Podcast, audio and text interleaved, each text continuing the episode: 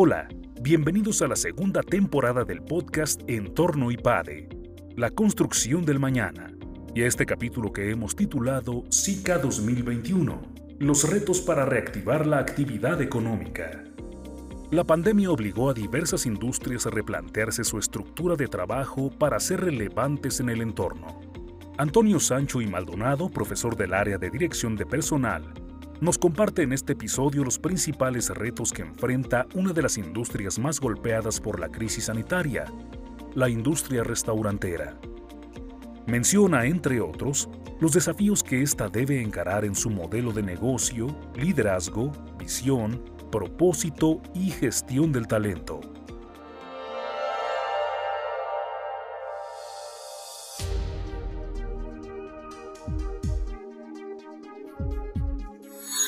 Durante la sesión Los retos para reactivar la actividad económica, un enfoque desde la dirección de personas, hemos analizado el impacto que ha tenido la crisis sanitaria de la COVID-19 en la industria restaurantera y los retos que esta industria ha enfrentado al momento. Algunos de estos retos son en primer lugar, la reducción del nivel de facturación a niveles entre el 20 y 30%, siendo que la industria necesita un 60% de ingreso para operar. Desde la perspectiva del área capital humano, en lo que va de esta crisis sanitaria, el Instituto Mexicano del Seguro Social ha reportado una reducción de hasta un 18% del total de asegurados en el sector. Además de estos retos, existen los que tienen que ver con garantizar la seguridad y permanencia de los colaboradores. A través de la discusión de este caso, hemos buscado abordar algunos de los principales retos en materia de capital humano que han enfrentado esta industria y otros, sobre todo para reactivar la economía. En primer lugar, o un primer reto, se refiere a reimaginar o reinventar la organización. Esta crisis sanitaria nos ha obligado o ha obligado a las organizaciones a cuestionar sus modelos de negocio.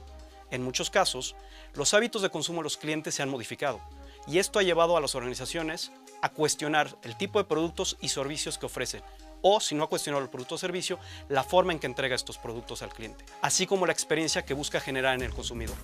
Estos cambios han llevado a que las organizaciones tomen decisiones sobre cómo deben modificar sus procesos, sus estructuras y en consecuencia el tipo de talento. Entendido talento como las competencias, conocimientos, habilidades, actitudes y valores que requiere la gente para competir en esta nueva normalidad. Un segundo reto se refiere a contar con un liderazgo transformador. Para profundizar en este tema o en este reto, haré referencia a un modelo planteado por la firma Boston Consulting Group, la cual plantea que los líderes en primer lugar deben dirigir con la cabeza. Esto implica visualizar el futuro y alinear.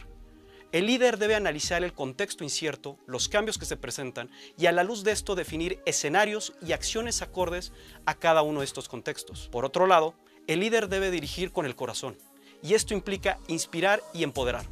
Hoy más que nunca es necesario que los líderes logren inspirar a los colaboradores compartiendo el propósito de la organización. Además, los líderes deben empoderar a sus equipos para identificar soluciones ante los retos planteados por la crisis sanitaria. Por último, los líderes deben dirigir con las manos y esto implica ejecutar e innovar con agilidad. El contexto actual exige de las organizaciones y sus líderes el implementar acciones innovadoras que permitan satisfacer las necesidades y los nuevos hábitos de consumo de los clientes. Un tercer reto se refiere a contar con una organización orientada al propósito. Las organizaciones y sus líderes han tenido que solicitarles a sus colaboradores que salgan a las calles en esta pandemia para ofrecer sus productos y cubrir las expectativas de los clientes. Esto ha implicado poner en riesgo la salud de los colaboradores y también de sus familias.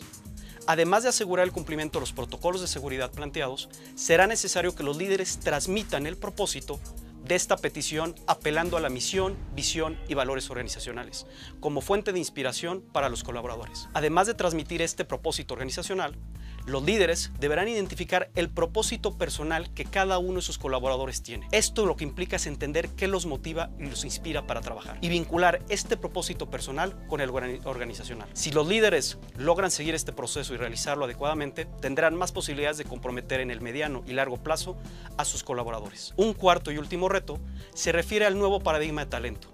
Esto se refiere a las nuevas competencias que requieren los colaboradores para enfrentar el contexto de la crisis sanitaria. En primer lugar, y con el crecimiento del trabajo remoto, es necesario promover el desarrollo de habilidades digitales. Por otro lado, será necesario promover habilidades cognitivas para facilitar la resolución de problemas, la creatividad y la innovación. Además, y dado el encierro que hemos vivido estos meses de la crisis sanitaria, los líderes deberán impulsar el desarrollo de habilidades sociales y emocionales. Desde el inicio de la pandemia, muchas organizaciones han trabajado en este punto han brindado distintos apoyos, en primer lugar, para evaluar el estado de ánimo de los colaboradores y brindar ciertos apoyos con expertos en estos temas. Por último, será necesario el desarrollo de habilidades de adaptación, resiliencia, por ejemplo. Si algo hemos aprendido durante esta crisis sanitaria es la necesidad de ser flexibles para adaptarnos a este entorno altamente cambiante y de incertidumbre.